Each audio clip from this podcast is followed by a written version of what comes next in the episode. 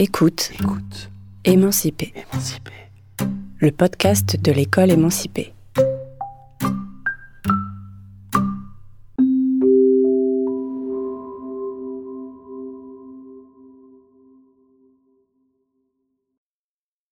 Bonjour à toutes et à tous.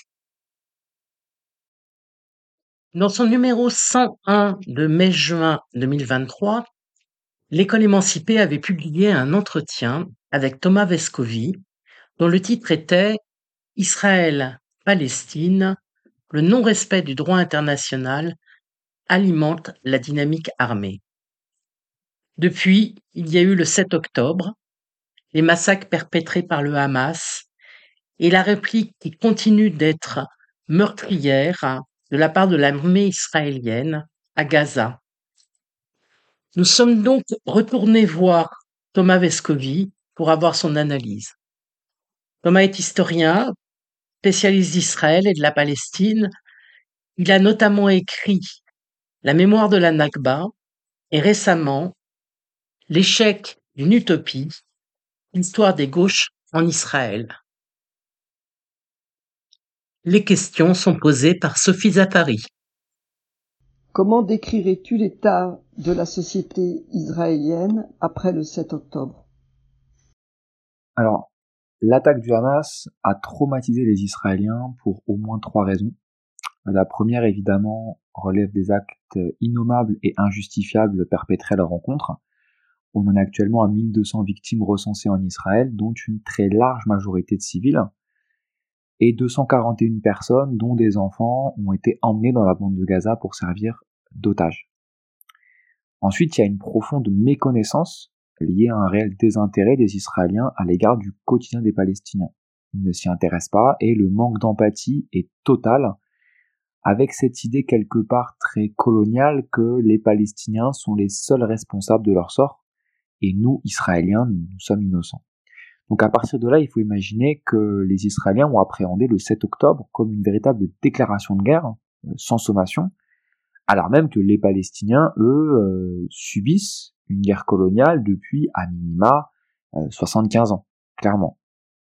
Enfin, dernier élément, depuis la fin de la seconde intifada, les dirigeants d'Israël, et particulièrement Netanyahou, ont vendu aux Israéliens l'idée qu'on pouvait régler la question palestinienne par une solution uniquement euh, sécuritaire. Et il est vrai qu'hormis lors de rares événements, plus personne ne parlait des Palestiniens. Or, non seulement le 7 octobre a démontré que cette solution n'était pas viable, mais qu'en plus, l'ensemble du système sécuritaire israélien était complètement vulnérable. Qu'en est-il de la société palestinienne? Je ne crois pas dans l'idée d'un soutien unanime des Palestiniens au crime du 7 octobre. C'est à mon avis plus complexe. Évidemment que lorsqu'on est étouffé, violenté et humilié depuis tant d'années dans l'impunité la plus totale, sentir que votre agresseur est touché à son tour peut vous apporter une certaine satisfaction. Pour autant, il y a une forme d'incompréhension face au nombre de victimes civiles israéliennes annoncées qui peut se traduire par un certain déni de la part des Palestiniens. Mais la posture qui consiste à vérifier si les Palestiniens condamnent le 7 octobre pour considérer leur souffrance comme audible, mais euh, littéralement insupportable. Ces dernières années ont été parmi les plus meurtrières et violentes pour les Palestiniens depuis près de dix ans, et cela sans jamais que les dirigeants israéliens ne soient inquiétés. Pire, à l'heure où ces lignes sont écrites, les Palestiniens de Gaza comme de Cisjordanie font actuellement face à une accélération de l'histoire. Euh, à Gaza, ils sont tués ou contraints à un exil forcé. En Cisjordanie, ils font face à une explosion de violence de la part des colons, appuyés par l'armée israélienne.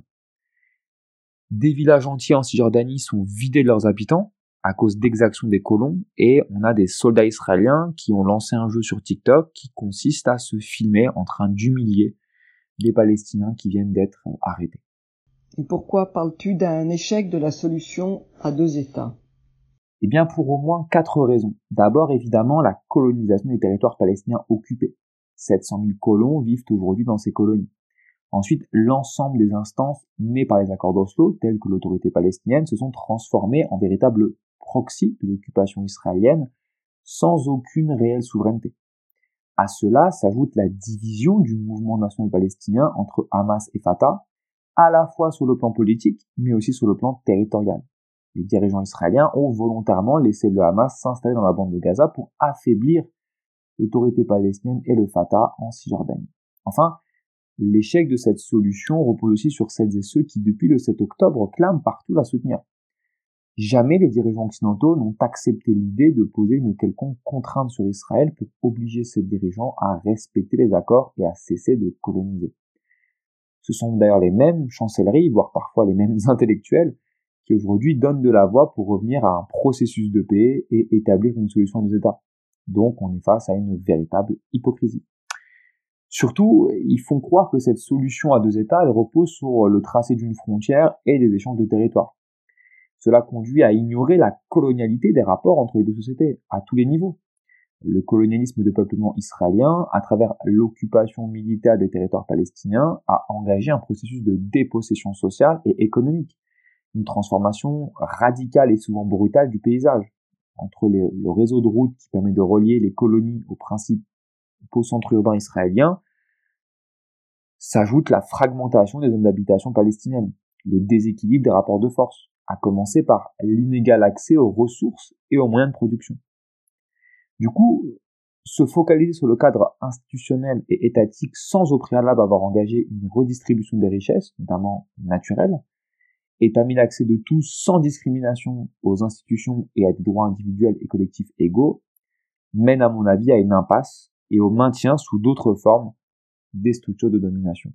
En d'autres termes, s'il n'est pas mis un terme au régime d'apartheid, entendu comme un outil du colonialisme israélien. Toute idée de deux États euh, est complètement euh, vain et c'est à mon avis leurrer l'opinion publique.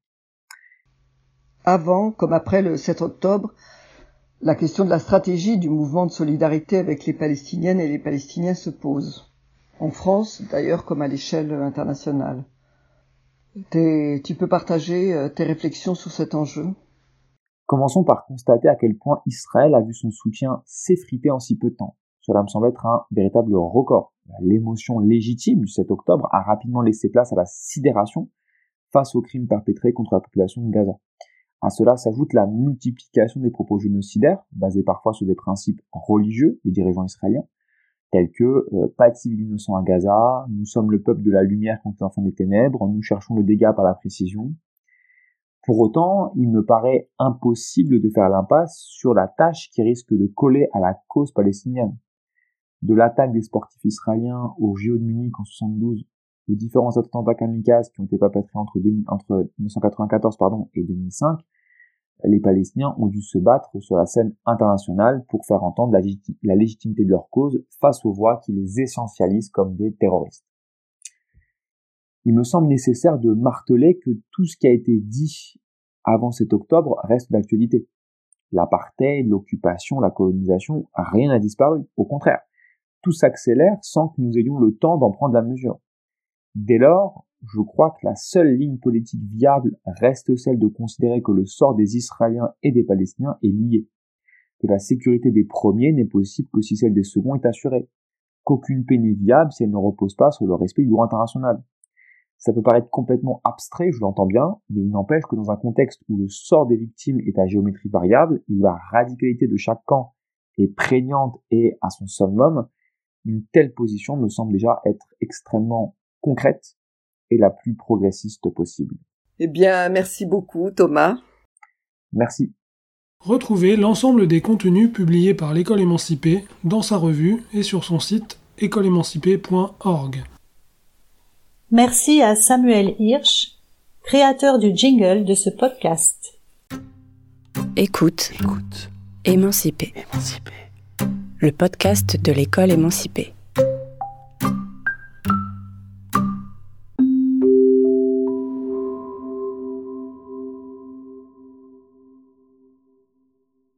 Notre podcast se trouve sur la plateforme Spectre et sur vos services d'écoute préférés, avec beaucoup d'autres podcasts consultables sur spectremedia.org.